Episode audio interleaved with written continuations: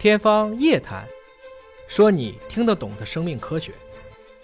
说一个小小的肠道微生物，我们要大大的重视起来，它可能会影响到我们整个人体的身体的健康。所以说，我们也是感谢这个我们科技的进步的发展，让我们逐步对它有了更深的认识。所以我们接下来想请高院士，我们请教一下，现代我们的通过不停的科学研究的发展，对于肠道的微生态的，对于它的菌群有了哪些新的认知，或者说对于我们之前一些认知的变化吗？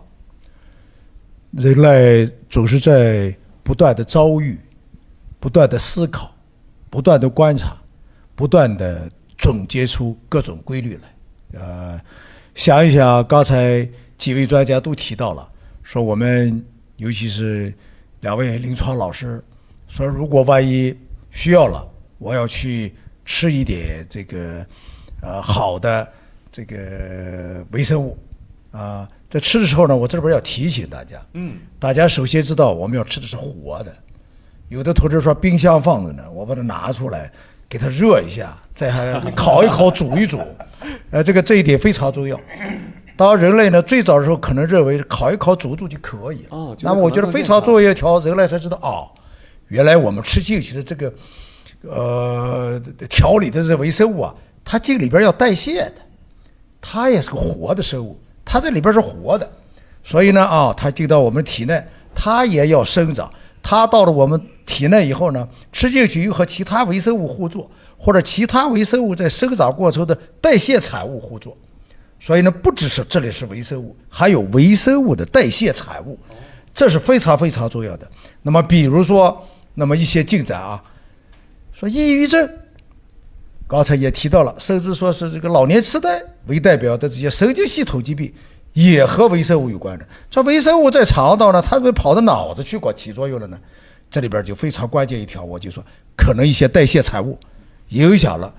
脑肠轴，哎，这一点非常非常重要。这都是人类逐步逐步的，通过常识解决不了，知识教不会我们，最后通过科学慢慢慢慢这么一步一步认知的。其实呢，病毒、细菌，今天我们讲的主要肠道里边的细菌。他们来到这个世界上，刚才有业老师已经说了，人家比我们早。是，哎，你不要以这个地球是我们的，这个地球原来是细菌和微生物的，和病毒的，我们闯入他们的地盘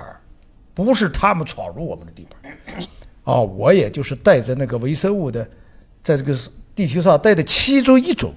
生物，所以我觉得这一点呢，大家应该也是逐渐逐渐的。随着科学的进步，才发现啊，我人类跟微生物是这么一个关系。哎，大家我可可以举出好多，嗯，就是科学的东西。我老说科学求异，科学找的是不知道的东西。所以我经常也经常另一句话，下半句话就是科学无国界。为啥无国界呢？他求异是你不知道，我也不知道，您也不知道，咱们大家你我他，我们谁也不知道，这才叫科学呢。否则的话说，您已经知道了，我不知道。你写本教科书，写的书上边拿书一读，这是知识呀。有的人都不需要，我们就要从小父母给我们讲讲，朋友给我们讲讲，那是常识。对。所以我觉得呢，确确实实，人类在认知微生物的过程中啊，科学在里边扮演了很很好的角色。所以我在这儿呼吁大家要关注科学，看看科学对认知微生物，对我们认知了不了不起的肠道里边发挥了什么作用。同时，我也提醒大家，科学不是万能的。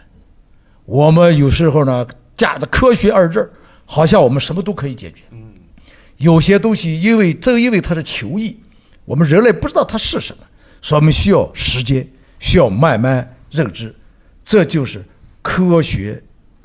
的内涵，或者科学本身它漂亮就漂亮在这儿。